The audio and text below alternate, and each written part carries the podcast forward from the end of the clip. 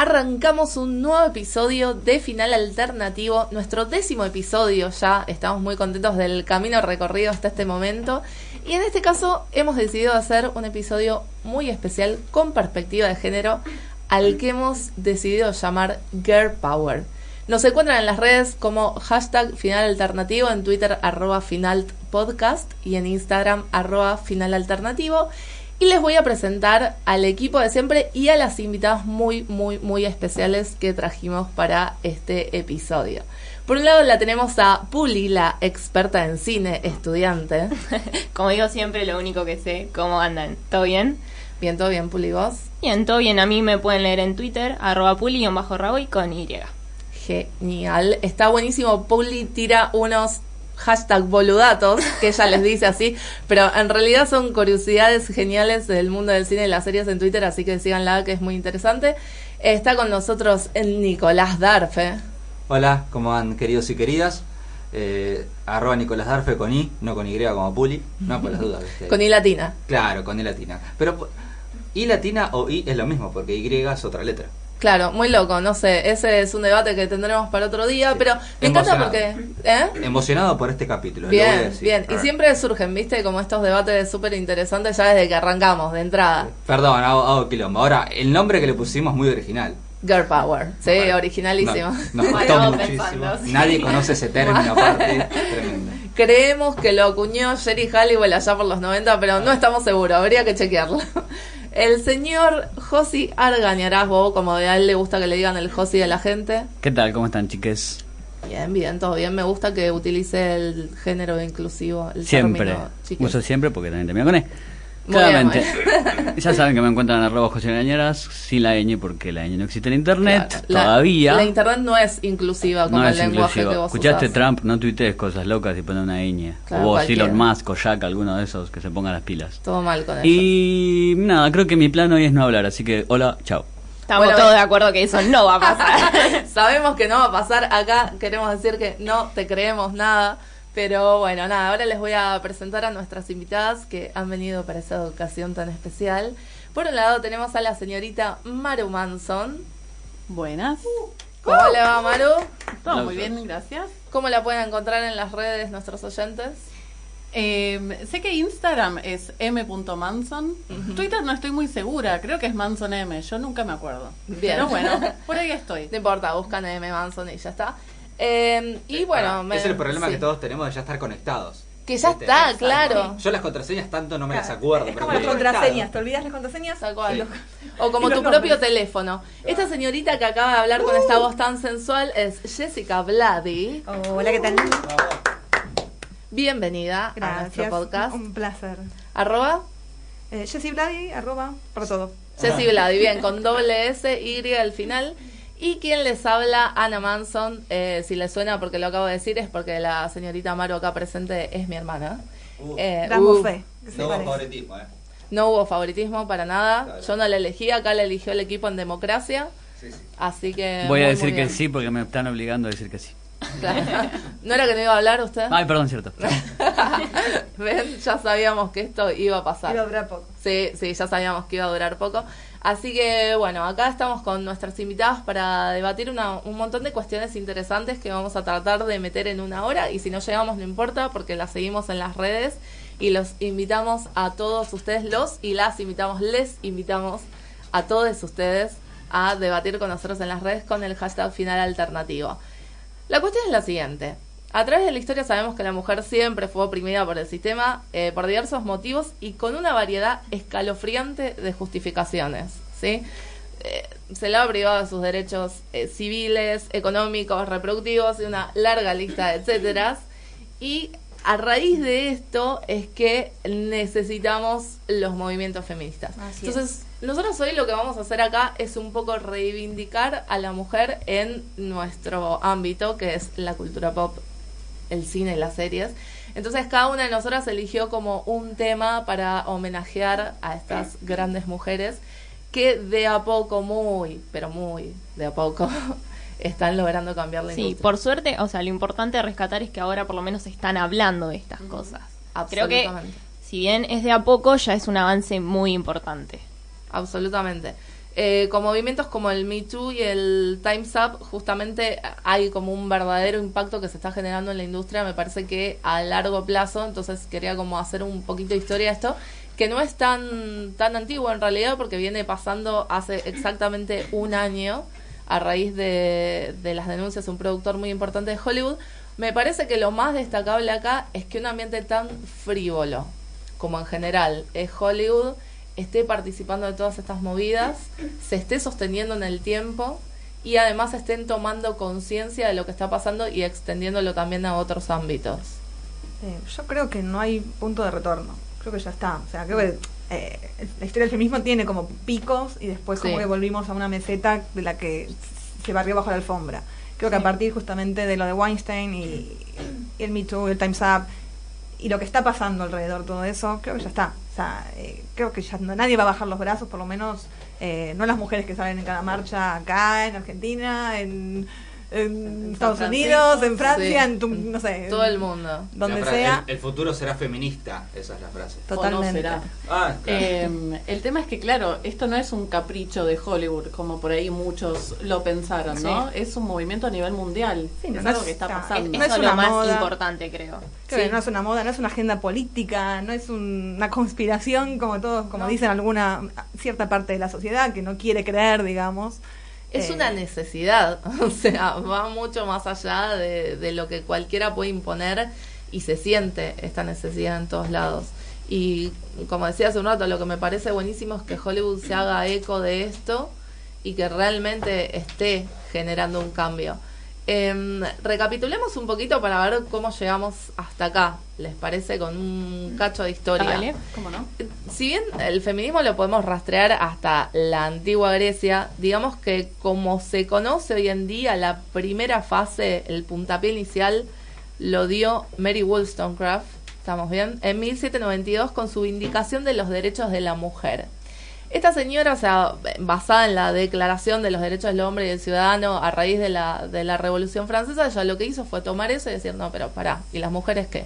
Entonces, esta señora es curiosamente la madre de Mary Shelley, la autora de Frankenstein, y es muy loco porque a ella ya la hemos mencionado en un episodio anterior, ¿te acordás? Sí, sí. Sí, se viene una serie de ella. Exactamente. Yo los voy a remitir a nuestro segundo episodio, que fue con justamente Biopics. Claro, entrevistamos a María José Abio, actriz de Genius Picasso, hizo la madre de Picasso, y nos reveló que de los productores le comentaron que la próxima biopic será basada en Mary Shelley, que es la, sí, eh, la hija de Wollstonecraft. Exacto. Y esto fue muy loco porque María José Babio en esta entrevista nos contó que justamente se dio a raíz de, del movimiento Me Too. O sea, los productores, eh, motivados por toda esta movida, dijeron, bueno, para, hicimos Genius con dos genios, grandes comillas, ¿no? Masculinos. Fuck Picasso. Sí, tal cual. Eh, y ahí los remitimos a nuestro episodio de humor, que también hablamos de esto, sí, con el especial de Nanette. Y bueno, nada, hicieron primero, primera temporada Einstein, segunda temporada Picasso.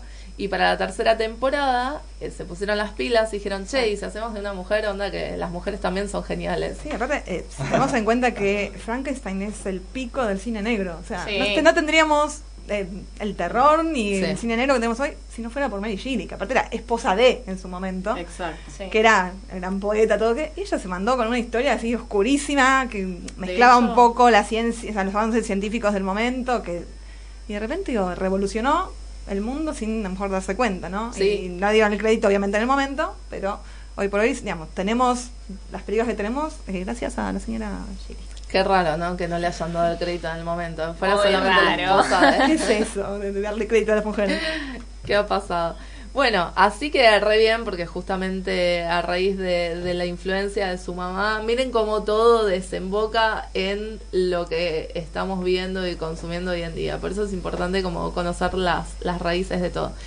Y la segunda fase del feminismo, que también se conoce como la primera ola, estuvo ligada a las sufragistas, todos este, conocemos más o menos esta historia, y la cuestión es que ellas participaban activamente en la, en la abolición de la esclavitud y en un momento dijeron, che, pero ¿qué onda? Nosotros no tenemos decisión política, también queremos votar y como ese va a ser el, primero de un montón de cambios que nos va a ayudar a, a moldear una sociedad más justa.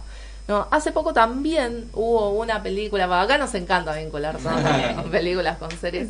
Ah, hubo una película con Meryl Streep que pasó Sí, sufragista se llamaba. Sí, sí. Creo que acá no, no tenía ni título porque pasó sin pena ni gloria. Sí, sí, lamentablemente creo que ni siquiera tuvo estreno comercial. No, es muy buena, así que si pueden verla, véanla. Estaba en la gran N, así que la pueden Sí, también eh, con Elena Carter. Hay otra. Bonham Carter, pero ella está también en sufragista. Sí. Y está Carrie Mulligan también. Ah, mira. Sí. Así que vayan a verla que están buenas. Sí, sí, sí. Bien, genial. Eh, lo cual nos lleva a la segunda ola del feminismo o el movimiento de liberación de la mujer que surge luego de la Segunda Guerra Mundial entre profundos cambios sociales, tanto en, Norteamérica, en Europa como en el resto del mundo. En 1949 Simone de Beauvoir publica El Segundo Sexo y que a partir de ahí explota todo. Este es uno de los textos fundacionales del feminismo como se lo conoce hoy, que es justamente donde se cuestionan los roles impuestos de género y bueno, nada, a partir de ahí surgen un montón de debates y toma de conciencia eh, por un montón de derechos que hasta ese momento... justamente después de, la guerra, de la Segunda Guerra Mundial, ¿no? los hombres van a la guerra, las mujeres ocupan el lugar de los hombres en la sociedad y cuando los hombres vuelven las mandan de vuelta a casa a planchar y a cuidar a los chicos. Entonces, y ya no se dieron cuenta que ya no, no querían hacer Tal eso. Tal cual, de ahí sale el, famoso cartel de Rossi de We Can Do ah, It. De ahí sale Wonder Woman también. Ese es un claro ejemplo de cómo cambió la sociedad en ese momento. Igual después los 50 no fueron la mejor época para la mujer, pero tenemos los textos que, que, permanecieron para que hoy podamos eh, volver ahí, supongo. Sí, tal cual, tal cual, por suerte. Y bueno, nada, la cuestión es que después de todo esto nos damos cuenta de que no hay un solo modelo de mujer y acá es donde surge el feminismo en la tercera ola y empieza a considerar más con perspectiva de clase, orientación sexual, etnia, etcétera, etcétera que existen muchos modelos de mujeres y muchas realidades distintas y que en realidad hasta el momento como que se estaba luchando por la blanca burguesa, por los derechos de la blanca burguesa, entonces como bueno, incluyamos a, todas y todes eh, y arranca esto de los feminismos, ¿no? Como los entendemos hoy. Bueno, uno de los acontecimientos que disparó esta necesidad de otros feminismos fue el, emblemático caso de Anita Hill, que fue una profesora universitaria que denunció por acoso sexual a un candidato de la Suprema Corte de Estados Unidos. No sé si le suena. Hace poco tuvimos un caso muy, muy similar que estuvo full en Twitter y bueno, en todas las redes sociales, porque por suerte hoy tenemos esto también para poder comunicarnos. Y como a nosotros este, decíamos, ¿no? Lo que nos interesa es el cine, las series, o sea, en definitiva este podcast se trata de esto, entonces queremos vincular un poco todo, toda esta historia con cómo repercute en... Sí, aparte está todo vinculado. Sí, absolutamente, absolutamente. Es que por eso nos parecía necesario un poquito de historia. Vos hablas del poder político, pero cualquier lugar de poder. Bueno, eh, o sea, ahí está, tenés la mujer relegada y al hombre ejerciendo justamente ese poderío sobre las mujeres que lo rodean. Sea un presidente, sea un, un productor de Hollywood, sea un profesor. Todos los cargos, me parece. Pienso en Bill Clinton y ¿cómo se llamaba la pasante que tenía? Mónica Lewinsky, que podemos volver al, a Nanette, y la reivindicación de Mónica, porque todos en ese momento pensamos, perdón la expresión, ah, es una puta. ¿No? Nunca nos pusimos del lado de Mónica Lewinsky. Claro, es la concepción que se tenía en ese momento. Porque la sociedad nos los 90, plena, nos enseñó, lamentablemente a las mujeres también nos enseñó que nosotros hacíamos más las cosas. Que si un hombre nos pegaba, algo hiciste, la, de Mirta, la de Mirta preguntaba, ¿pero algo hiciste para que te pegue? Esa, esa es la, algo habrán hecho, obviamente, ah, no todas, obviamente, pero esa es la, la, concepción social. Entonces, lo que hicimos fue juzgar a Mónica Lewinsky y jamás juzgar a Bill Clinton. Eh, lo que pasa es que para mí todo deviene de la concepción que decís vos, Jessie, eh, Mónica León. No, no, de la concepción social, porque en este caso, yo ahora pensando Hall, que es un teórico de la comunicación, lo que habla es de la decodificación del mensaje. Dice que nosotros como seres humanos tenemos diferentes decodificaciones. Muchas veces capaz, no sé, Josi que es abogado, tiene otros conocimientos que yo que estudio más ciencia de la comunicación que, que yo. Entonces tenemos otra decodificación. Y me parece que cuando pasan las épocas, la decodificación de las mujeres en este caso es otro. Como decías antes, o uno, o creo yo, ¿no? De lo que me cuentan ustedes, una como mujer pensaba lo que vos dijiste, che, qué zorra que es, o que fue Mónica. Ahora, con otra decodificación, con otros procesos culturales, con otros combates encima, ya el pensamiento, como decía yo, sí, es otro. Es que uno dice, cuando piensa una mujer golpeada. Dice, ah, ¿por qué no se va de la casa? Sí, sí. Eh, siempre estamos jugando a la mujer golpeada. O sea, y no, no, podemos entender los procesos que le pasan por la cabeza o cómo se siente para sentirse eh, atada a esa situación. un, rehén, ¿no? un rehén de esa situación. totalmente. Sí. gran punto de ella misma culpable, ¿no? Sí. Bueno, por eso o sea, ¿qué, habré hecho? Bueno, debo ser yo la, la, que me porto mal, entonces me merezco todo eso. Hay muchas mujeres que lo piensan. Y ahora eso se ve muy reflejado en la típica pregunta, bueno, ¿y qué tenías puesto que te acosaron, que te violaron? Y, pará, estamos hay que juzgar al violador, no la chica que tenía puesto una pollera, un short o un pantalón de uso. de ahí el cambio de ya estamos cambiando desde ahí la mentalidad. Sí, desde cómo estamos viendo las cosas. Afortunadamente este tipo de cosas ahora se pregunta justamente por el, el criminal y no por la víctima, o sea, ¿qué hizo el criminal? Hablemos de criminal, no, no hablemos más de la víctima, por la víctima no importa qué haga, le iba a pasar igual porque están mal educados todos desde el principio, estamos mal educados, la realidad es esa. Vayamos a la casa de brujas, si querés, ni siquiera vayamos a una mujer golpeada, o sea, eh, no era casa de brujos. Absolutamente. Bueno, y mm, me parece que está buenísimo justamente también esto que decía Nico de cómo decodificamos el mensaje, pero también hay una realidad que es que los medios construyen sentido, ¿no? Y si nosotros no tenemos las herramientas para decodificar estos mensajes o lo que sea, nos trabamos el discurso de los medios y así como nos trabamos el discurso de los medios, también el de Hollywood. Entonces, a mí particularmente me parece importantísimo que desde las películas, desde la industria, desde la ficción, desde esto que consumimos y que nos encanta, nos empiecen a mostrar otro tipo de mensajes. Sí, y lo que nosotros también consumimos, porque Hollywood, eh, si bien está cambiando, esto que estábamos hablando recién, siempre están estos que siguen cubriendo, como Woody Allen, que sigue sacando películas, Disney con Johnny Depp, que es un golpeador. Y lo seguimos celebrando. Sí. no todos. Hay gente que lo sigue celebrando porque piensa que no se separa la obra del artista. Eh, es una discusión aparte, es larguísima y es complicada. Yo ya hace, no hace mucho, pero hace un tiempo atrás decidí que separo totalmente la obra del artista. Sí. Eh, mala suerte, Woody Allen. y acá hemos tenido un debate que en realidad lo que lo que proponíamos, que creo que fue en el, en el especial de humor también, cuando hablamos sobre Nanette, fue como volver a ver estas películas. No, no es que no las veas más o no, no, no le des más tu dinero, sí, pero ponele la vuelves a ver y decís, bueno, la vuelvo a ver, pero sabiendo lo que es el autor que está detrás, sabiendo eh, sus procesos. Mira, mira Manhattan hoy, sí, película maravillosa que todo el mundo celebra y decís, y mira la relación del personaje de Woody Allen con Meryl Streep. Mm. Listo, los dejo ahí. Vayan. tal cual.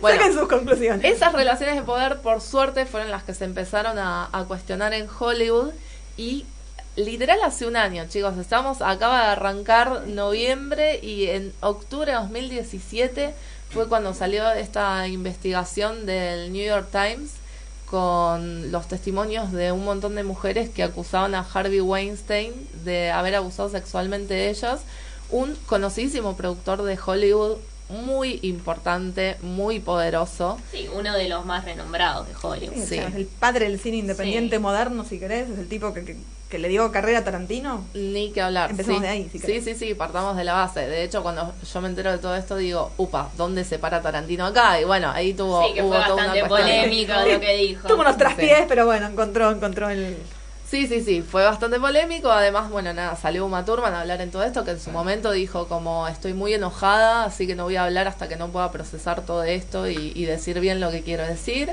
Este, pero bueno, en ese momento eh, la actriz Ashley Judd creo que fue que encabezó esta, esta denuncia. Y yo creo que un par de años atrás esto lo barrían bajo la alfombra en un cuestión de semanas. En cambio, por suerte llegó en un gran momento y tuvo una repercusión inmediata e impresionante. Un montón de actrices de renombre, un montón de mujeres poderosas de la industria decidieron alzar la voz y decir Me Too, que es este yo también. A mí también me pasó, yo también sufrí esto, e incluso mujeres fuera de la industria, lo genial es que se extendió a otras a otros ámbitos. sí. También me parece que está muy relacionado con un concepto que, ponele, que está de moda, entre comillas, que es el de la sororidad. Sí. Esto que decía Jessie, como que a nosotras siempre nos enseñaron, la culpa la tiene la mujer, siempre mirar mal. te ves más bonita, quédate, quédate en el molde y no, no digas nada. No, pero las mujeres entre sí, como siempre competir y nunca estar del lado de. Entonces, me parece que esto es lo que también está como sacudiendo un poco el, el patriarcado. Tal cual. La cuestión de que estamos unidas y esto no va a parar así nomás. Tal cual, tal cual. Además, eh, exactamente, se habló de eso, se habló de por qué no hablaron antes o por qué se callaron tanto tiempo. Y justamente el sistema funcionaba así.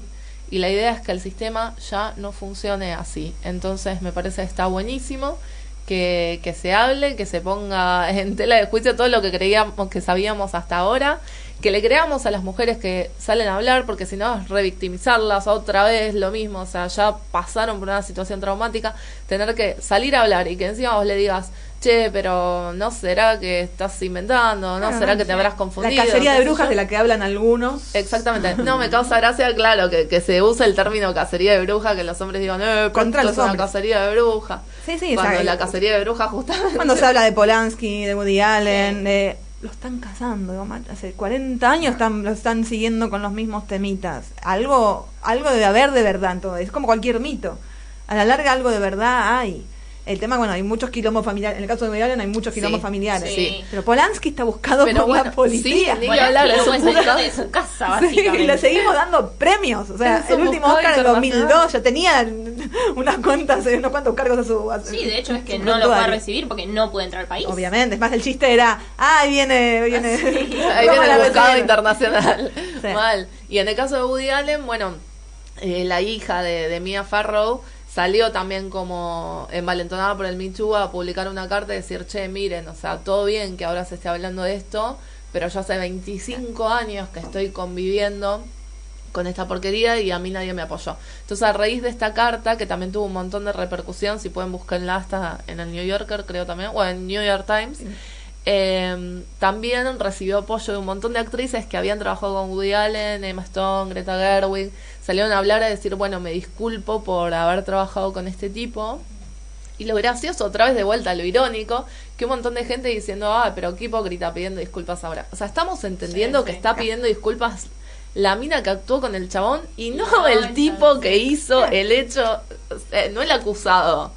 Sí, sí, hay un doble discurso. O sea, cuando yo veo a Scarlett Johansson ah, adelando su, o sea, en, creo que fue en el, en, el Woman's, March, eh, dando un discurso, así, me hiciste una, me hiciste dos, hiciste tres películas con este tipo.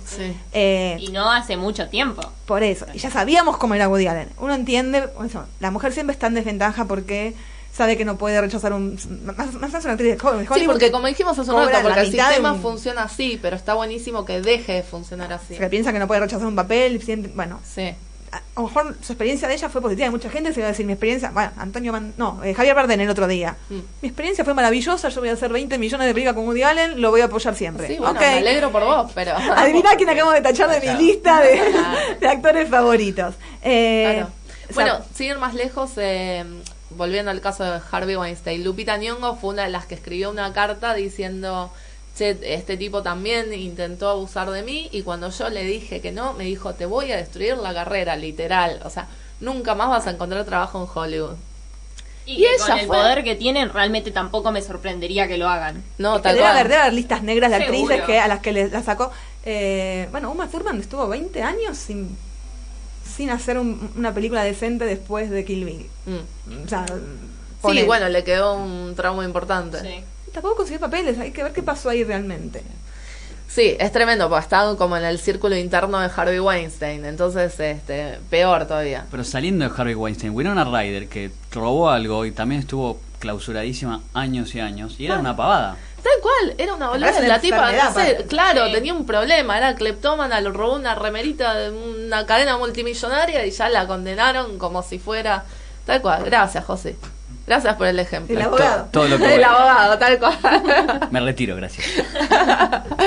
bueno, nada, cuestión es que lo buenísimo es que a raíz de, del Me Too y de todo esto surgió un nuevo movimiento que fue el Time's Up, que le llevó unos meses a estas actrices, estas mujeres de la industria del entretenimiento organizarse y lo que dijeron fue, che, no somos las únicas, al contrario, o sea, nosotras somos las que tienen más voz, las que tienen visibilidad, las que pueden hacer algo al respecto. ¿Y qué pasa con las que están en otras industrias? No sé, la industria de los restaurantes y no pueden hablar públicamente, no pueden decir nada sobre lo que les está pasando. Entonces se organizaron, hicieron como un fondo común para ayudar a estas mujeres y propusieron un par de consignas que también fueron tildadas de frívolas y de todo, pero las minas se movieron. Llevaron, invitaron a activistas a las entregas de premios, fueron todas vestidas de negro, hablaron, aprovecharon el micrófono para decir un montón de cosas relevantes. Y también se empezó a cortar como esto de, bueno, estoy parada en la alfombra roja, y me preguntas por mi vestido mientras a mi compañero masculino le preguntas por su carrera. Entonces empezó como a tomar conciencia de todo esto y esto fue nada, a principio de año, hace re poco. Yo quiero ver para la próxima entrega de premios eh, cómo, cómo evoluciona esto, cómo se sostiene en el tiempo. Ojalá que sea el, principio de algo muchísimo más grande, que ya por sí es enorme, pero estaría buenísimo, buenísimo que, que se siga por ahí.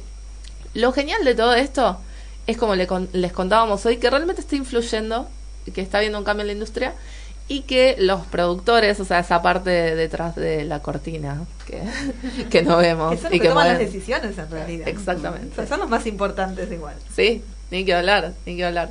Eh, están como de a poquito considerando eh, esta cuestión de que no hay suficiente representación femenina en la pantalla y para eso nuestra amiga y experta Jessie Vladi ha preparado un informe al respecto. Eh, bueno, vamos a seguir más con la charla, más que el informe. Y justamente el tema de la representación, ¿no? Esta palabra que uno piensa, ay, es una agenda política, es parte de una conspiración, ahora de repente, no sé, quieren más espacio, siempre lo tuvieron.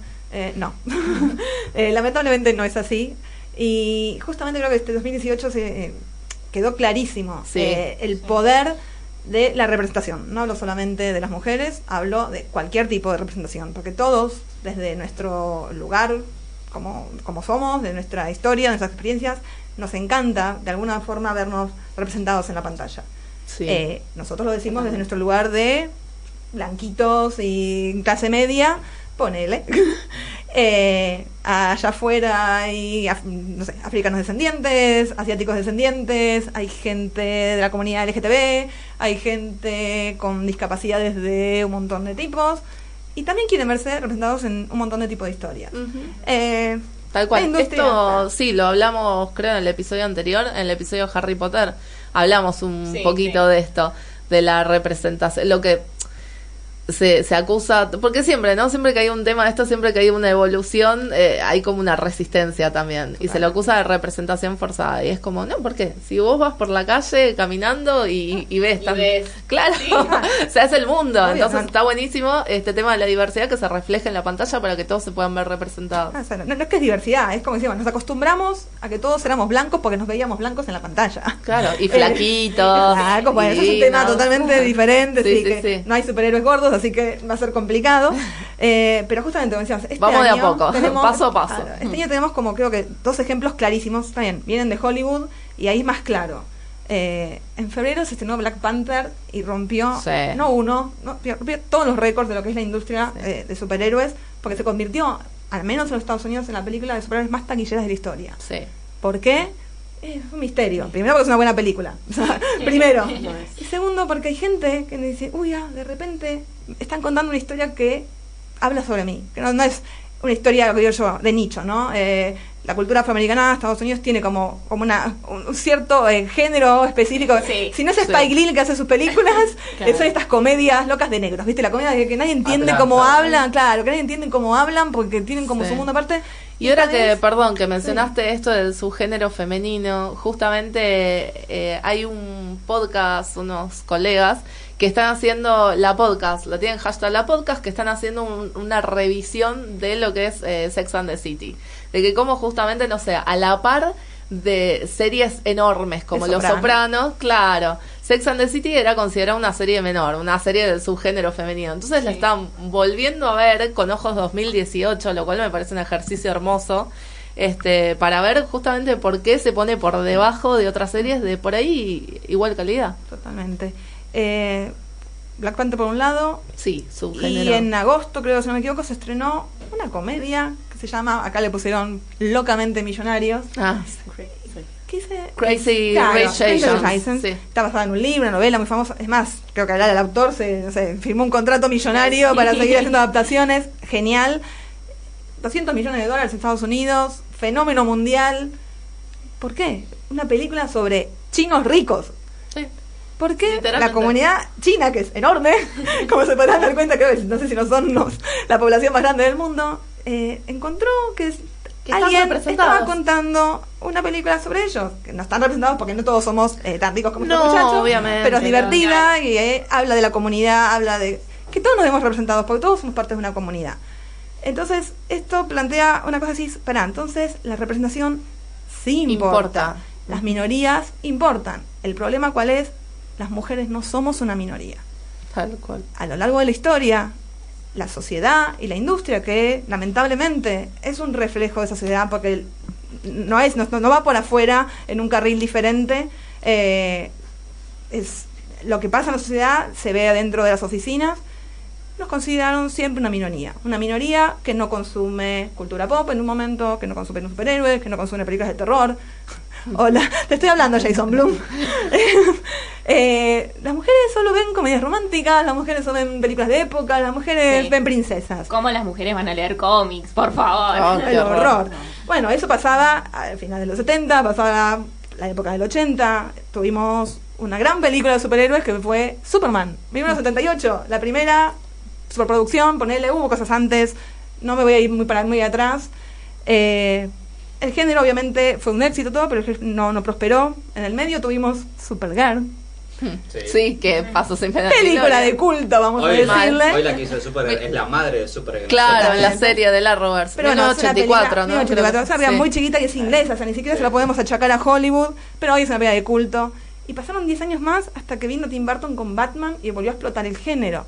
Y se, si explotar el género, eh, obviamente siempre orientado hasta adolescente que lee cómics. O sea, nunca se pensó en la mujer, nunca se pensó incluir a la mujer cuando se habla del target de estas películas. De hecho, eh, siempre las mujeres ahí eran como la está enamorado del personaje. ¿viste? Es el, objeto romántico. Te amo. claro, siempre la chica, no, la, la, damisela en peligro, ¿no? La famosa damisela en peligro, eh, la, la Nicole Kidman en Batman Forever. Sí. Eh, tuvimos siete películas de Superman, ocho películas de Batman, seis películas de Spider-Man. No sigo porque me voy a poner a llorar. y de repente, bueno, a partir del 2000, digamos, yo creo que empezó a cambiar un poco, lamentablemente, de la mano de Brian Singer, otro tema aparte. Pero cuando plantea X-Men, ya no la plantea como una película de superhéroes, sino de superhéroes, donde las mujeres y los hombres por lo menos van bastante de la mano. Eh, sobre todo estamos hablando hoy. Con X-Men, ¿no? estamos hablando de X-Men. Eh, Rogue es la es el centro de la primera película de X-Men. También después, de repente, todos se enamoraron de Wolverine. Se comió la película. Mandame, mandame a Tormenta para el costado, mandame a en segundo plano. Y seguimos esperando la película de la superheroína. Eh, 74 años pasaron desde la creación de Wonder Woman, la primera gran superheroína que se consiguió su propio, digamos, su propio cómic, que no estaba como parte de otro grupo para que un personaje que ya había pasado exitosamente por la tele, que había tenido un par de atisbos de, volver a la tele, llegara a la pantalla. Y fue un éxito. Sí. Y nadie lo pudo, nadie lo pudo eh, barrer bajo. Eh, pues, bueno, es anecdótico, es, es porque el era el momento. Sí, está bien, está buenísimo que sea el momento y que haya llegado justo pero que un personaje tan icónico como la Mujer Maravilla haya tenido que esperar tantos años y encima presentarse en la película de Batman y Superman. que es lo único más o menos bueno de Batman vs. Superman. Eh, está bien, hubo un proceso. Eh, hubo otras heroínas. Heroínas, no superheroínas. No voy a empezar con el, la excusa. Sí, pero tuvimos a Ripley, tuvimos a Sarah Connor, tuvimos a Leia. Leia, el único personaje femenino. En una saga no, no no no es impresionante. eh, aparte me encanta. me encanta cuando está el debate por la representación femenina perdón el cine de, género que siempre nunca falta no que te dice ah pero tenías a Ripley y a Sarah Connor ¿eh? sí buenísimo me encanta que puedas nombrar cuatro. Te puedo nombrar diez por cada una de esas claro. o sea, tenemos una, una heroína por 18 eh, Rambos. Buffy. Yo voto Buffy.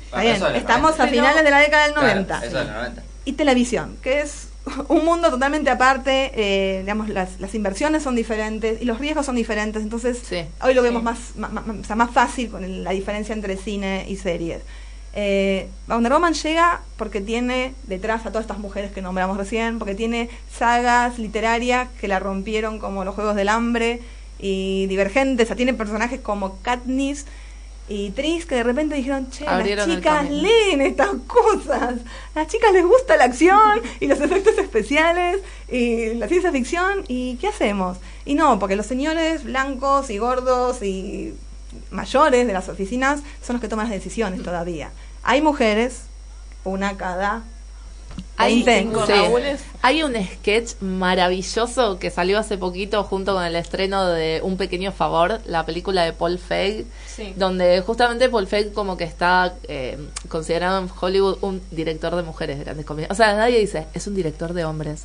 Pero, la distinción de mujeres está. Es, un director de mujeres porque saca... claro, exacto, las trata como pares. Entonces, según, eh, según la prensa especializada, saca lo mejor de, de, las, de sus actrices. Bueno, la cuestión es que ellos van a la oficina de un productor a pichear la idea, a vender la idea de, esta película. Y la conversación que tienen Paul Feig y las dos protagonistas, que son Anna Kendrick y Blake Lively, con los productores es desopilante, chicas. Es todo esto que estás contando vos, caricaturizado. No, no, es muy gracioso. si, está si, está caricaturizado es porque.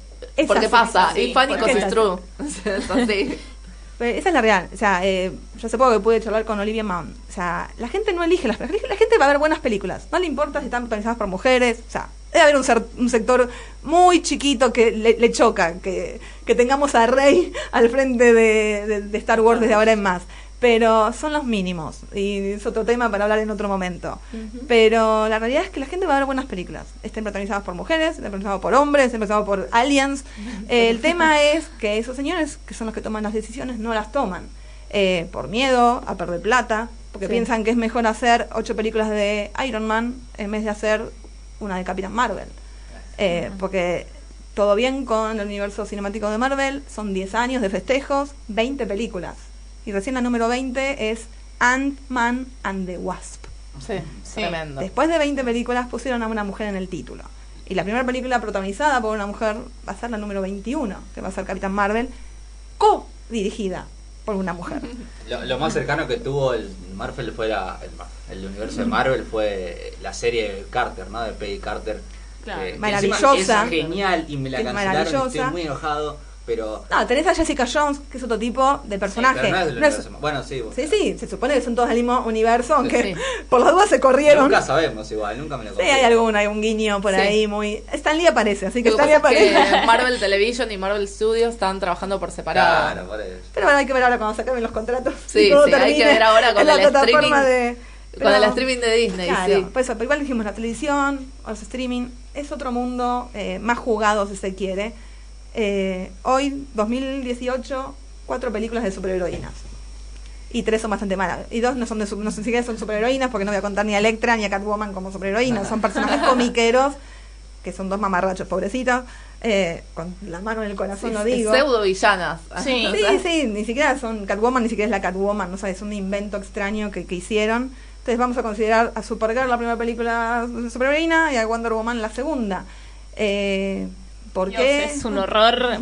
Cuando te pones a pensar así es un horror. Sí, eso es tremendo. Cuando realmente lo analizas, decís, no, pará, hay una diferencia abismal, o sea, es alevosa. Sí, sí. Y no puede ser que estemos tan cegados o que hayamos estado tan cegados hasta hace uno o dos años que no lo veíamos como un problema en general, digo, por ahí nosotros los que estamos en esta mesa y los que están escuchando el podcast sí, pero en general no se veía como un problema. Lo, naturalizamos. Sí, la palabra es como el abuso, como un montón de, cosas horrendas, lo naturalizamos.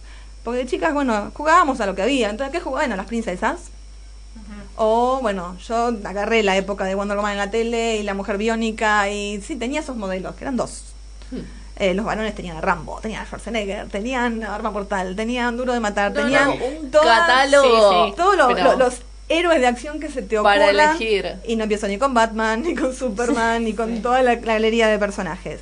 Eh, y veíamos las fotos, yo veía las fotos de Halloween que, se retuitean por todo Twitter, de redundancia por Twitter, las nenas vestidas de Wonder Woman, vestidas de Capitán Marvel, vestidas de Miss Marvel, todavía con lo que implica la representación con Miss Marvel, cuando llegue el momento, si algún día llega, estamos hablando de una heroína de origen eh, musulmán.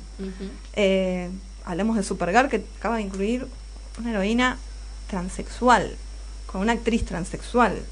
Eh, la representación en televisión está años luz de lo que está eh, viviendo la pantalla, justamente porque, como dijimos, los riesgos son diferentes. Eh, está, bueno, Greg Berlanti detrás, que es un tipo, eh, un productor abiertamente homosexual, entonces entiende lo que es la representación de entrada. Entonces tenemos series como Supergirl, que es anti-Trump, desde el momento que Trump subió a la presidencia, llena de personajes gays, lesbianos, blancos, negros, chinos, no importa creo que entendieron que la gente que ve las series necesitan a un punto eh, ese reflejo. Todos nos gusta. Nos gusta jugar a Batman. Nos encanta. Me encanta Batman. Soy re fan de Batman. Me gusta más la pollerita y la, la tiara de Wonder Woman. y bueno, está bien. Hay para elegir. Eso es lo genial. Que haya para elegir. Eso que lo hizo hace unos años eh, Sensei, con las Wachowski, hicieron también. Acuérdense mm. que tenía personaje transexual, de toda la. Ah, bien, no digo que. Era tan difícil porque cerraban todos los continentes. Y por algo. y ahí la cancelaron. La bajaron. Entonces, la próxima vez que vayan a decir que está en agenda el tema de la diversidad, piénsenlo dos veces. Porque no es tan ajena, al contrario. Hay mucha gente a la que no le conviene y baja este tipo de productos. Lo bueno es que además de las superheroínas tenemos un montón de personajes femeninos que de a poco están copando la pantalla, eh, cambiando todo esto. La verdad que nada, estamos muy muy contentos y acá Maru nos va a contar un poquito. bueno, lo que... Ay, la serie del grupo. La serie del grupo lo que estábamos charlando también, no solo con respecto al, al cine, sino que bueno, en las series hay como mucha representación y esto lo podemos ver, yo diría que en los últimos 10, 10 años, 10, 15 años. Sos generosa. no, pero en materia de ficción histórica. Ah, bien. ¿No? Como que no vamos a contar a los 80 y a los 90 porque la verdad que las producciones de ese momento son bastante tristes eh, pero en cuanto a personajes femeninos y a historias que se cuentan, creo que hay como un renacimiento muy importante. Eh, de hecho, podemos relacionar muchos de estos personajes con la historia que contó un poco que, hizo Ana del, del, feminismo, ¿no? Y yo voy a levantar bandera de para mí una de las mejores series de los últimos 20 años, que es Mad Men. Esa, sí, sí, acá hay varios que la vieron y si no lo vieron, por favor, háganse el favor de verla. Porque esta es una de esas series que es tildada serie minita. Epa. Ah, no. Mad Porque Mad Men es una serie minita. Nunca me, mirá que la vi todavía y nunca me di cuenta de eso. Igual eh, admito que es complicada verla. Digo, para los que la vimos, ¿no? Es complicada, es muy lenta, pero como dice acá, eh, parece brillante. Claro, por ahí como que justamente tiene una densidad de contenido que claro, es una serie que Exacto, o sea, como que se basa mucho en los personajes y no tanto en la historia en sí, no es que pa, pa, pa, capítulo a capítulo te matan, no. Entonces, lo que me parece muy interesante de Mad Men y que por eso me parece también estilada de serie minita, es que si bien tiene el sustantivo hombres en el título, la serie se trata de las mujeres. Las protagonistas de la serie son tres mujeres muy marcadas, entre ellas uno de los mejores personajes femeninos de la TV, que es Peggy Olsen, que es nuestra amiga Elizabeth, Moss, que después, bueno, obviamente... Ella dijo, yo voy a hacer todas series feministas, no hago, no hago más series que no sean feministas. Exacto. Se casó la 10 y la verdad que Peggy la rompe en pedacitos. Lo que es muy interesante de Mad Men es que digamos que se enfoca en conflictos, ¿no? Conflictos dentro del ámbito laboral, conflictos familiares, que si bien los toma como, bueno, ah, de una época entre los 60 y los 70, o sea, con todo este surgimiento del feminismo, con Simone de Beauvoir, con Betty Friedan, son temas que vos veis los capítulos y decís, ah, no, pará, pero esto sigue pasando. Tremendo. 50, 60 años Hay, un ¿No dijiste que era una agencia de publicidad que también lo dijiste? No. Sí, no, no lo dije. pasa eso, pero porque calculo que yo no la vi, calculo que debe ser eso, que es muy marcada, que la publicidad en los 70 era más sexista. Calculo porque no la vi. sí, sí, el ámbito en general. El ámbito sí, obvio, el ámbito sí. Yo, para mí la idea es que están siempre eh, chupando y fumando y, poniéndole los cuernos a su mujer. Ese es mi concepto de Mad Pero sigue pasando eso. ¿eh? Pero porque no, la viste. porque no la vi. Claro, claro, claro. Eh, pero bueno, en Mad Men tenemos tres protagonistas femeninas muy marcadas que son Peggy, que es como la chica de oficina, la que va a hacer la carrera, ¿no? Como la que se preocupa más por su carrera que por su vida amorosa. De hecho, también toman el tema del aborto, tocan el tema de la adopción. Es muy interesante todo lo que pasa con Peggy. Después tenemos a Betty, que es la mujer de del protagonista, pero Betty te tira unos giros argumentales que te quedas que no lo podés creer. ¿Quién es la actriz? Eh, la, actriz es la que hace de Emma Frost. Sí, January Jones. January Jones, sí, una rubia divina. Sí, acá Josie puso cara de que quiere ver la serie ahora. No, no, pues no, la verdad que no tengo... Aparece también en The Last Man on, Earth. on Earth. Uy, me matan, entonces no las vi ninguna. Eh, bueno, este, te mandamos a hacer la tarea acá. Las pueden ver también del otro lado, ya les vamos a Ya tiene una lista bastante larga, Josie, para ver. sí, Josie, me parece que los oyentes también, bueno. acá como que tiramos a cuatro manos.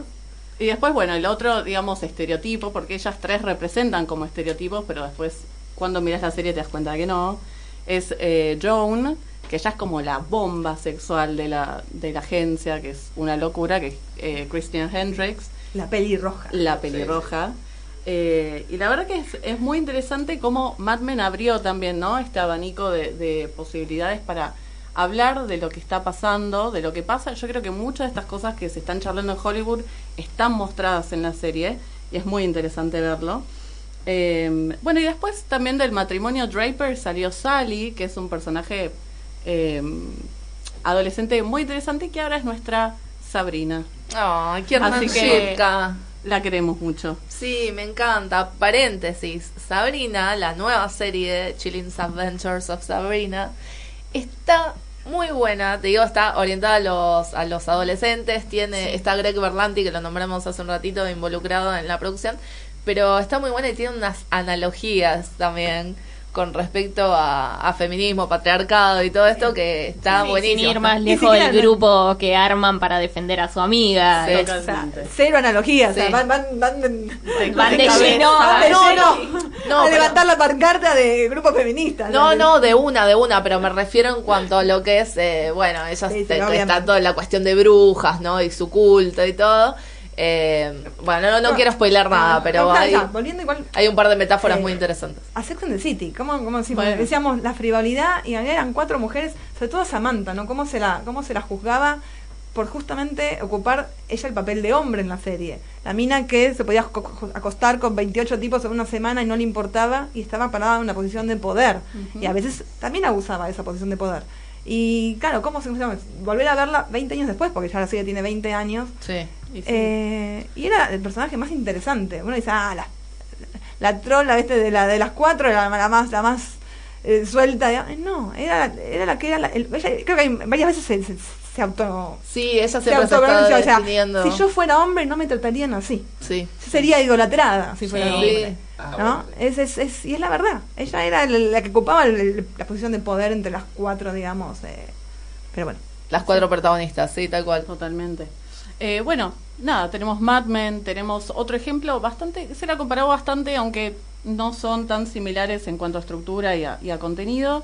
También eh, Good, Girls Revolt, que es sobre un grupo de mujeres periodistas que escriben en un diario de Estados Unidos, que se empezaron a dar cuenta que ellas estaban mucho más preparadas que sus compañeros masculinos y sin embargo no ah, les daban las notas más importantes. ¿En qué época está ambientada? En los 60. Ah, mira. Eh, está basada en un libro. Está basada en un libro de la genial de la Nora Ephron, si no me equivoco. No, no, no, no me acuerdo el nombre de, la autora. Ah, pero está basada en un libro, pero está basada en una historia real.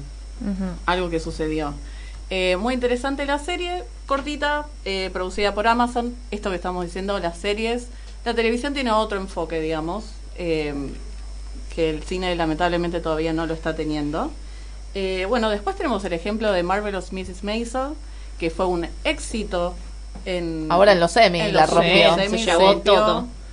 Eh, también producida por, bueno, Amy Sherman Paladino, que ella es la, el corazón, el alma mater de Gilmore Girls. Ah, mira Entonces, otra serie de minita, grandes otra serie minita, ¿no? Estamos hablando de todas así, todas series minitas. Pero yo les voy a traer series que todos se hacen los, ah, no, porque tenés que ver Vikings, ah, no, porque Game of Thrones. Aguante la herta. Los personajes femeninos en esas series son lo que mueven la trama. Sí, sí. Entonces, no me vengan como, ah, no, la espadita. No, no, no.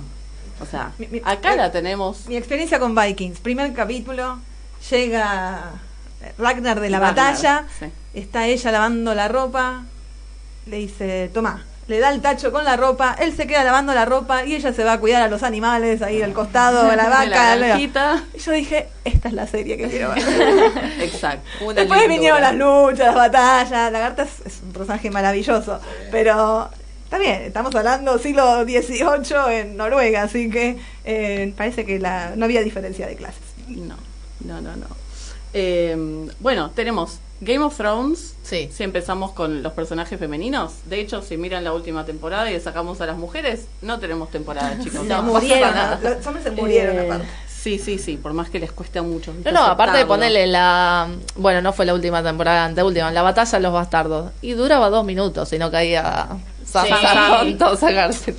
Exacto. Bueno, tenemos Game of Thrones, tenemos Vikings, tenemos Outlander, otra serie minita para mucha gente.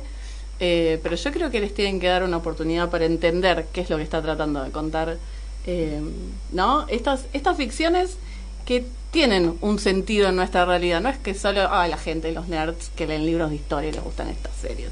No, no, no. Todo, todo tiene un porqué detrás, ¿no? Y después una que está bastante en boga, que es Peaky Blinders. Sí, sí. Es un serión, chicos, un serión de la BBC pero ahí de nuevo tenemos este grupo de machitos, ¿no? Sí. Que van a pelear con otros grupos de machitos. Pero ¿quién está a la cabeza de todo esto? La tía Polly. El mejor personaje de toda la serie. La, pero se come la serie. Se come la serie. Que después Entonces, me Narcisa Malfoy. Sí, después Narcisa Malfoy. Por si, por si no le suena, Narcisa Malfoy, que bueno, muy chiquita en la saga de Harry, pero acá se, se come la película, de la serie entera. Exacto. Entonces me parece muy interesante ver cómo esto, ¿no? De cómo la historia también refleja un poco lo que está pasando en el mundo y eh, está bueno que nos demos cuenta de que esto está sucediendo, sobre todo, bueno, como dijimos antes, en el ámbito televisivo. Eh, lo que se viene más o menos, que está muy interesante, me parece que Jess y yo la estamos esperando en materia cine. A ver, a ver. Es Mary Queen of Scots. Epa. Sí. Y ahí tenemos una pelea familiar. Pero darán cabezas, digamos. arderán, arderán personas. Ahora, qué tremendo, qué tremendo que teniendo historias tan interesantes de donde Hollywood puede robar tranquilamente porque cuando se le acaban las ideas nunca hayan ido a esto por, no sé, por no poner protagonistas femeninas. o sea, tenemos las dos películas de, bueno, de Elizabeth.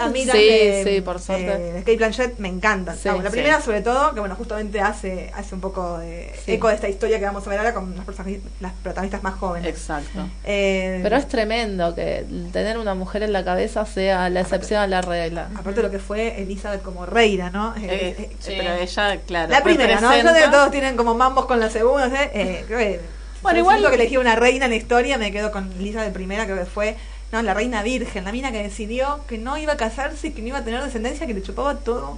Sí, sí, sí, como que la expectativa de género ahí es como, bueno, yo hago la mía. ¿Por qué no me explicaron a mí la historia así como la explica Jessy? Yo la vería. ustedes saben que no miraría nada de la monarquía, excepto esto que dijo se lo voy a mirar. Eh, bueno, eh, bien. Ahora que me acuerdo y que no me gustaría dejar pasar es... Eh, para mí el mejor capítulo de Black Mirror, que es San Junípero, que eh, nada. Sí, si hablamos de, representación, si hablamos de representación en, era el menos la tele.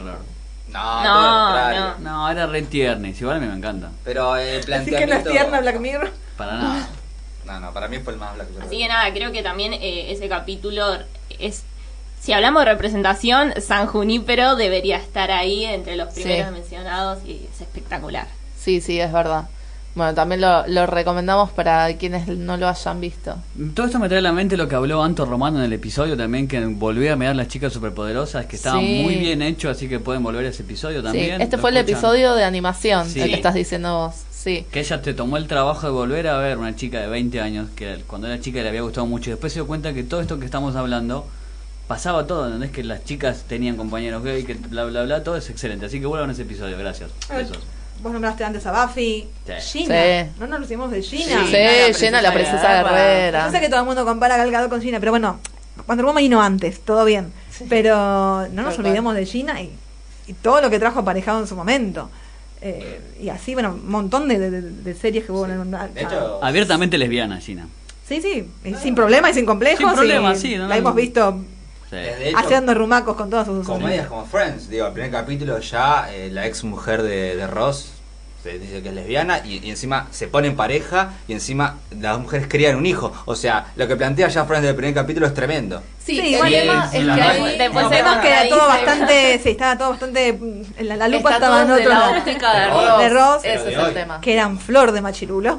Sí, pero me refiero a lo que plantea la serie en general. Obviamente Ross todos lo odiamos. Y Rachel acabando de, escaparse de, su propia boda porque, o sea, de todo lo que es Rachel, que ella siempre es eh, la Susanita de la serie, y lo primero que hace es escaparse eh, de su propia boda, que no no, no quería casarse con este dentista. La crítica a Francia que al final todas se quieren casar, o sea, dale.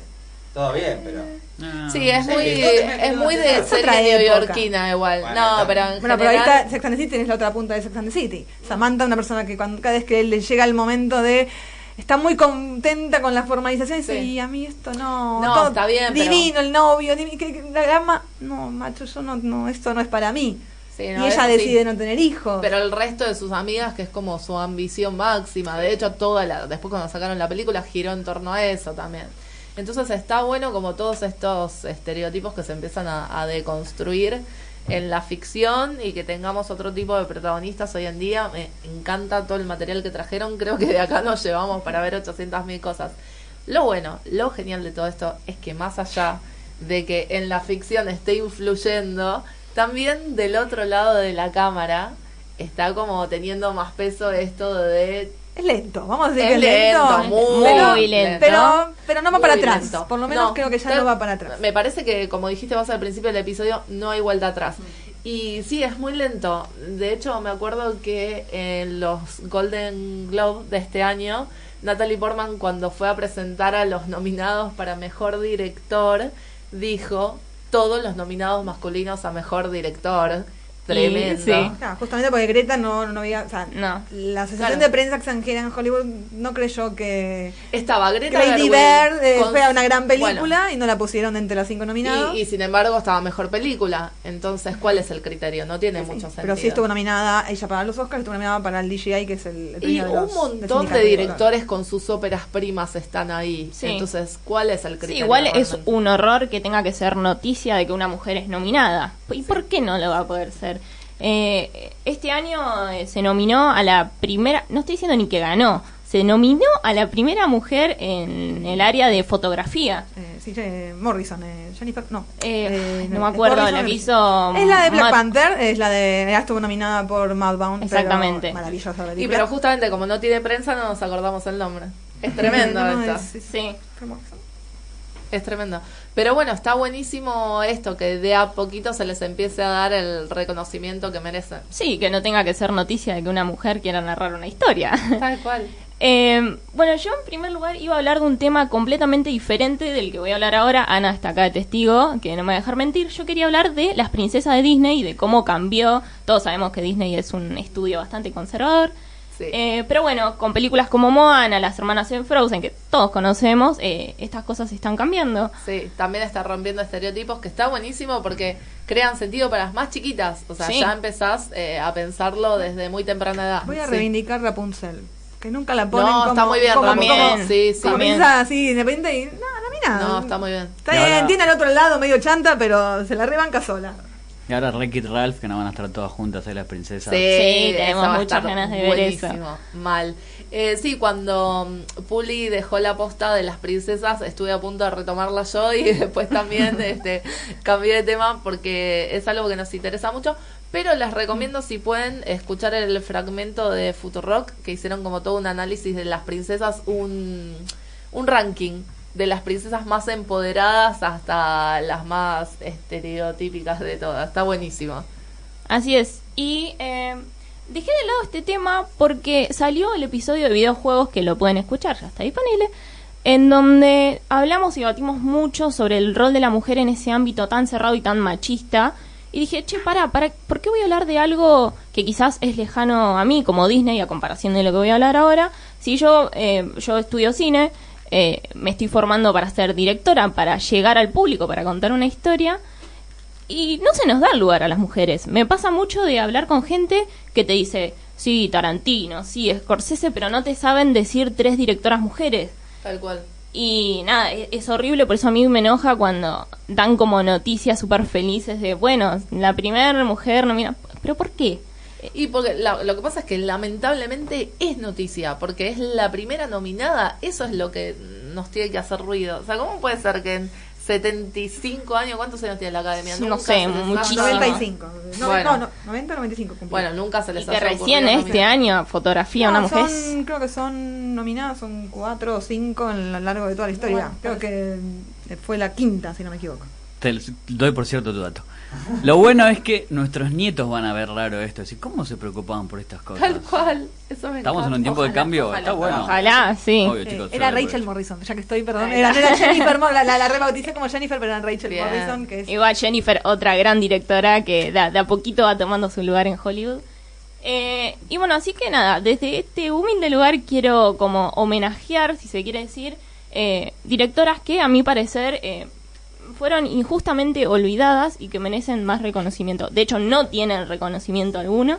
Y quiero empezar con la mujer más importante del cine. Y no es una apreciación mía, realmente la mujer que voy a hablar ahora es la más importante, fue la pionera en el cine, que es Alice, perdón por la pronunciación, Guiblaché, Guiblaché, no sé, es francés. Em, la mujer tuvo. José se está riendo. No te rías de mi pronunciación, es horrible. estamos viendo cómo se escribe. Y bueno, más o menos. Sí, de hecho me parece que es el nombre de casa. Habíamos hecho un perfil sobre ella. No me sale, pero ahora ya te lo digo. Sí, sí, ese. Vos sí. Bueno, esta mujer tuvo un impacto eh, muy importante en el cine porque eh, se empezó a ligar al mundo cinematográfico desde 1894, o sea, muchísimo tiempo atrás. ¿Y por qué digo que es una pionera? Porque hizo alrededor de, escuchen este número, mil películas. Mil películas. Y tómenlo en contexto, si hoy en día es difícil hacer una con la tecnología y los accesos que tenemos, imagínense en esa época. Perdón, Alice Guy. Ah, ahí está. Alice Guy, que es Sí, su, su, nombre de, soltero. Eh, así que nada, es, es, un número demencial que no, no se me cruza ni por la cabeza pensar en mil películas. Es una locura. Sí, cortometrajes. Sí, sí, pero igual. Algunos se pueden incluso encontrar en YouTube. Hay, sí, hay muy poquitos igual. Sí. lamentablemente varios se perdieron. Eh, y es una pionera porque eh, esta mujer fue eh, la autora en hacer la primera película narrativa. o sea, lo que hizo fue sentar las bases para lo que hoy conocemos como la ficción. O sea, algo que nos resulta tan común como ir a ver una película y que nos cuente una historia. ella fue la primera en hacerlo. Em, y sin embargo se le atribuye a Melier. Sí, Esto es tremendo. A eso iba. Con Melier pasó que se le dijo como el primer director. Y no, lo que pasó acá es que un historiador inventó un subgénero, una subcategoría, sí, que era como eh, eh, la primera, la mujer directora, para atribuirle el primer director a un hombre. Entonces, sí, básicamente Alice, que fue la que nos, la que nos introdujo en todo esto que hoy es tan común, eh, fue injustamente olvidada porque por el simple hecho de ser una mujer. Sí. Es, un horror. Es tremendo. Además, creo que era mm, secretaria de una gran productora en ese momento. De Gamont, sí, de Gamont y estuvo presente cuando los Lumière presentaron el, cinematógrafo y dijo, che, pero esto se puede usar para contar historias, es, tremendo. la visión que tuvo es increíble. hacía cosas muy experimentales, muy locas.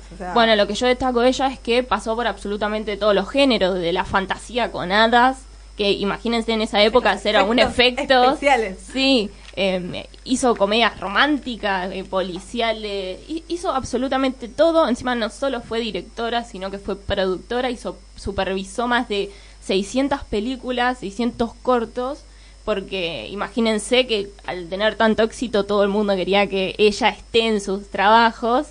Y eh, nada, eh, de hecho creo que de las pocas mujeres que, si no fue de las únicas que dirigió y tuvo su propio estudio. Sí, en Norteamérica, por lo menos la primera. Sí, sí. Eh, no, la tipo una grosa, increíble cómo la borró la historia. De hecho, yo me acuerdo que bueno la trajiste, Puli, porque la verdad es me acuerdo la primera vez que leí su nombre, dije, nada, mentira, no, no lo podía creer. Dije, ¿cómo puede ser que la hayan borrado así? No, no lo creo. Me puse a investigar y de hecho me acuerdo que le, propuse a Jessie, Jessie es su editora de La Cosa Cine, yo como redactora le dije, che, podemos armar un perfil sobre Alice Guy porque me parece una cosa impresionante la historia de esta mujer. Es, que lo que hizo es increíble. O sea, vio en el cine una oportunidad de llegar a la gente, de contar una historia eh, que no que no tenía límites. Con el cine eso es lo que a mí más me gusta. Puedes hacer lo que quieras, puedes contar lo que quieras. Y ella tuvo la visión de eso y nadie nadie le da el reconocimiento. No. Nadie. Tremendo. Nadie.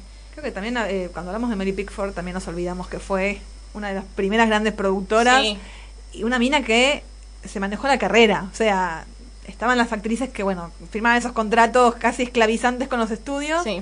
Y ella era la cuarta pata de, lo que fue United Artists junto a Rolf Flynn, Charles Chaplin. O sea, estamos hablando de los grosos de la época.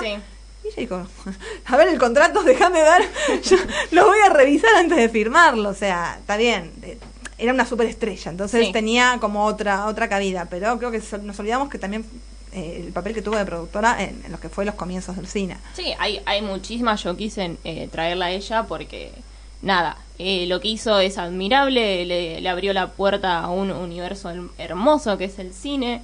Y, nada, creo que hay que darle reconocimiento porque lo merece. ¿Por qué por ser mujer no, no lo va a tener, no? Cuando el laburo que hizo fue inmenso. Em, así que bueno, nada, les recomiendo muchísimo que si pueden vean algunos de los fragmentos que hizo que están en YouTube. Alice Guy, búsquenla como Alice Guy. Eh, el hada de los repollos es para mí el más lindo, es hermoso hasta verlo. Tiene color, hasta tiene momentos de color. sí, los efectos especiales. Eh, y bueno, para venir más a nuestro país, a lo nacional, me gustaría hablar de María Luisa Bemberg, que fue una gran y polémica en su momento directora porque eh, todos sus temas hablaban de la reivindicación de la mujer y la fortaleza de la mujer. Así que se imaginen si es polémico hoy en día como eran los 70. Eh, 30 años atrás. Sí. Y, ella es una de las caras visibles de, de la dirección acá en Argentina, junto con Lucrecia Martel. Yo creo que ellas son las dos grandes referentes. Sí. Eh, y si venimos más al 2018, hay una directora que para mí la está rompiendo y creo que hay que ponerle muchas fichas a su laburo, que es Anaí Bernari. Ah, sí. Sí, que... Eh, directora y guionista. Sí, eh, que recientemente hizo Alanis con Sofía Gala, que habla sobre la prostitución. Eh, y bueno, tiene ya un trayecto bastante largo, trabajó con Erika Rivas, con Leo Garaglia, es más, creo que ahora dirigió el unitario, la serie que está en Telefe, que yo no la vi, así que no sabría decirle, que es Morir de Amor con Griselda Siciliani. Y creo que lo interesante de esta directora es que entiende que cada película es un mundo distinto, que las cosas que funcionan en una peli, en otras no.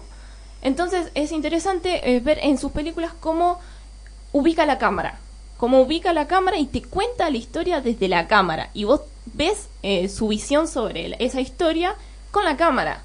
Eh, sí, y en, creo que la que más se nota es en Alanis, que eh, se las recomiendo muchísimo, que está recorriendo el mundo con los festivales, la está rompiendo. Ganó en San Sebastián el año pasado. Gala, Gala la rompe. La verdad que yo no le tenía mucha fe como actriz, debo ser sincera, pero me gustó muchísimo y quiero también verla en más papeles. Y por último, me gustaría mencionar a, para correrme un poco del lado de dirección, porque el cine es un mundo enorme y hay, creo que con solo ver los títulos de una película sabemos que hay mil roles para hacer, eh, de una montajista que también voy a pronunciar mal su nombre, que es Thelma Schoonmaker, que es la mano derecha de Scorsese, básicamente editó todas sus películas, más de 50 años trabajando con él, hizo Goodfellas, Toro Salvaje, El Aviador, o sea, los clásicos que conocemos los editó esta mujer. Y creo que es importante eh, destacar su trabajo porque el montajista eh, no es el que pega planos y listo, es el que le da vida a la película. Entonces, tu trabajo eh, básicamente o salva o arruina la película. así, así como es, es tremendo. Entonces, conocemos muchos casos. Me viene primero Whiplash a la cabeza, que tiene un montaje que es... Se dice, el, montaje es la metáfora de la muerte.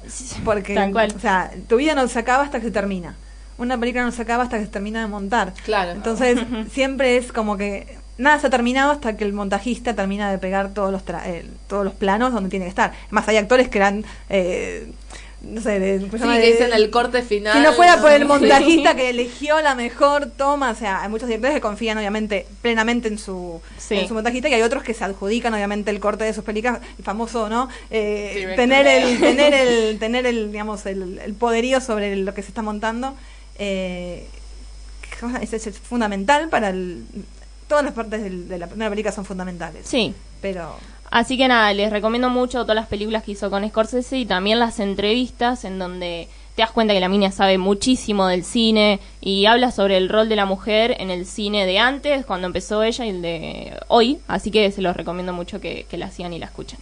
Genial. Bueno, gracias Puli. Me encanta esto que todo, todo el material que, que, trajimos hoy, la verdad que me parece muy interesante, que nos quedaron un montón de cosas para ver y la lista tipo, para llevarnos la tarea al hogar y ojalá el día de mañana esto sea la regla y no la excepción. Pero justamente no tengamos que destacar una que entre un montón de, hombres eh, está haciendo este trabajo. Y bueno, les agradecemos a las chicas por venir, hoy a Maru y a sí, Jessy. Gracias por acompañarnos y nos vemos en el próximo episodio de Final Alternativo.